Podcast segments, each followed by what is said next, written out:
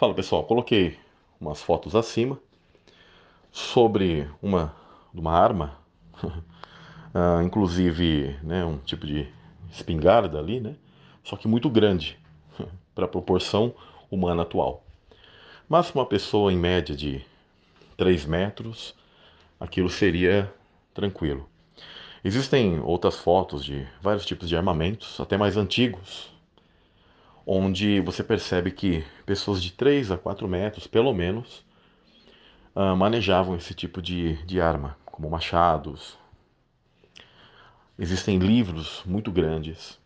E aquilo que eu já coloquei de construções, onde as portas, o tipo de arquitetura e tamanho de construção, até mesmo a tecnologia de que foi que tais construções foram feitas, uh, de certa maneira existe um, uma dúvida, sabe, de como foi feito aquilo.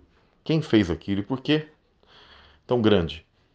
Porque houve essa passagem dos Néfilins do passado para os Néfilins contemporâneos, que possuem a mesma altura nossa. Uh, não necessariamente um Nephilim sempre é gigante. Eu diria que 70% dos Nephilims do mundo antigo, eles eram maiores mas existiam aqueles que não eram também ah, sempre gigantes. E existiam, inclusive, alguns que apresentavam um enanismo. Por isso que tem aquelas mitologias de anões, etc. Tem a questão de duendes e por aí vai. Agora, o grande ponto é que, na era medieval, houve essa passagem. Já na época de Cristo, e um pouco antes, isso ocorreu houve uma diminuição do tamanho desses seres, em sua maioria, e uma aproximação à nossa altura e às nossas características. O desenvolvimento genético mesmo, também uh, por causa da mistura deles conosco.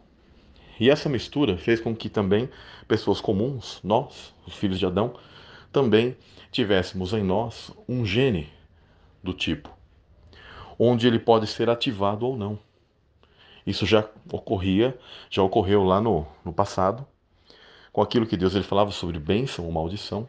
Então, aquele que se misturava com esses povos, aquelas pessoas que praticavam maldades e etc e tal, o pai ele permitia que o gene fosse ah, ativado e um filho do, do maligno nascesse. Né? Por isso que ele falava: Maldita o fruto do teu ventre. Ou quando ele abençoava: Bendito o fruto do teu ventre. Até mesmo animais né, uh, eram abençoados ou amaldiçoados em meio a essas questões. Agora, o, o ponto é: uma prova simples que temos o gene Nephilim, tem pessoas que nascem com seis dedos. As próprias doenças, deformidades genéticas que apresentamos, etc., são frutos de uma degeneração genética lá do Éden e que teve um apogeu no mundo antediluviano e até hoje está na humanidade. Então, quando uma pessoa apresenta, por exemplo, seis dedos, não quer dizer que ela é um Nephilim, mas isso era uma característica de muitos desses seres.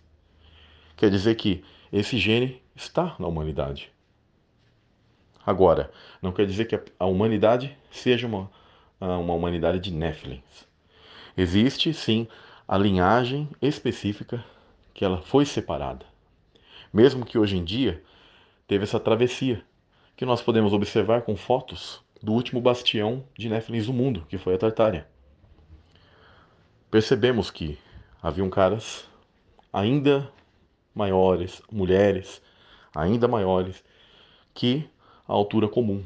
Suas construções, com portas, janelas, sacadas, e etc., para um tamanho de pessoas diferente daquilo que é o padrão de hoje. E não é porque nós ficamos mais baixinhos, é porque realmente esse gene ele existia. Porque você não vê isso presente em todas as partes do mundo. Você percebe que quando você faz uma busca arqueológica, isso uh, ocorreu na América do Norte, principalmente na Eurásia ali, onde foi o grande bastião, o último local né, a Tartária. Então, por isso que você vai perceber vários desses pontos arqueológicos, essas questões, em lugares como a Rússia e na Europa.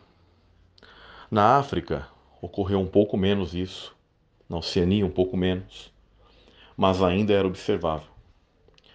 Na América do Sul, alguns desses Nephilims, eles estiveram presentes ali na, na região da Terra do Fogo, e existem relatos de, dos Incas, da, de índios também, que esses últimos remanescentes de gigantes ainda existiam aqui na Terra. Mas você vai percebendo que eles foram diminuindo, diminuindo, diminuindo e hoje estão entre nós e nós não reconhecemos.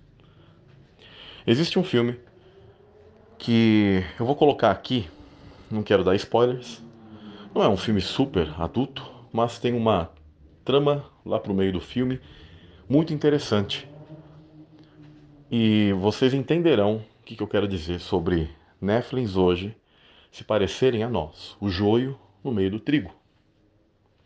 Antes era perceptível, por causa da sua uh, questão genética, que eles possuem mais altura, inclusive questões paranormais, etc.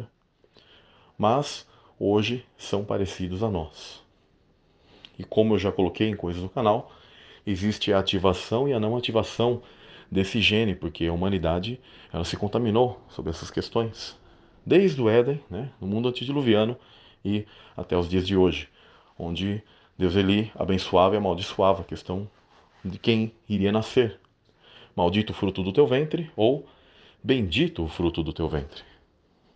Nós, como pessoas que, quando nos unimos a alguém, podemos aplicar maldição a nossas vidas ou bênção, os filhos sendo bênção ou maldição. Isso é muito importante, profundo e não é ensinado, não é dito.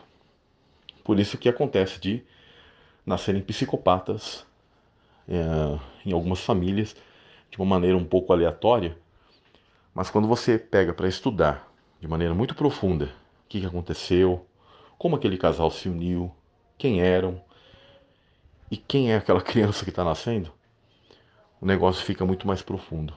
Vocês já perceberam que em filmes de terror, quando eles têm um tipo de personagem que é maligno, tipo um Fred Krueger, Jason, etc., sempre há uma espécie de acontecimento muito cruel uh, na concepção dessa criança.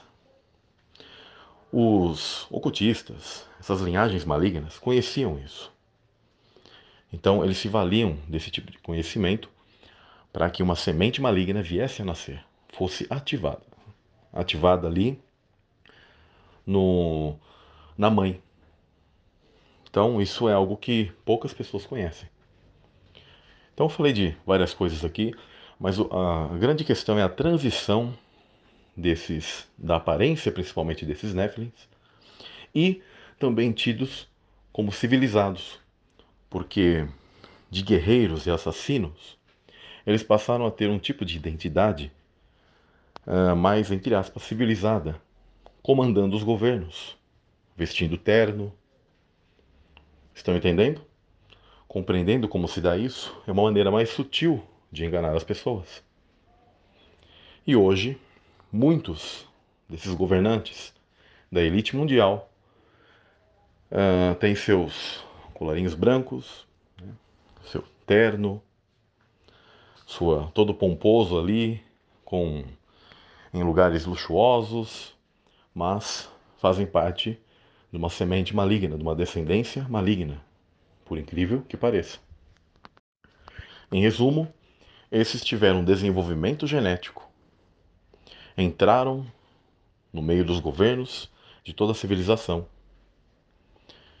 e assumiram esses postos.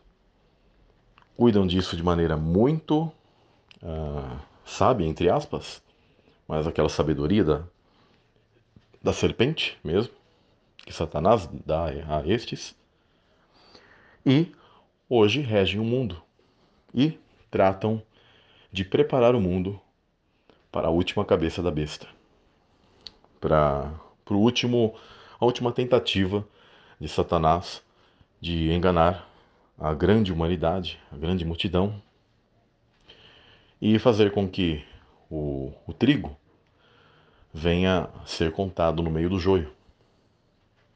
Aquele que é joio será separado para sempre, no fim dos tempos. Mas, quanto mais o mal puder levar consigo, ele fará. Então cabe a análise, o estudo de toda essa questão. A boa semente, a má semente.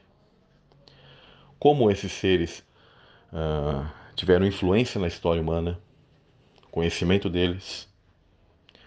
E, como eu coloquei no, no áudio acima, não me lembro se eu comentei sobre isso, mas vou deixar aqui um link, um trailer de um filme interessante que trata sobre algo e como estes fazem exatamente um tipo de engano faz com que as pessoas batalhem contra pessoas, enquanto os que regem o mundo estão ali tranquilos, sentados no governo.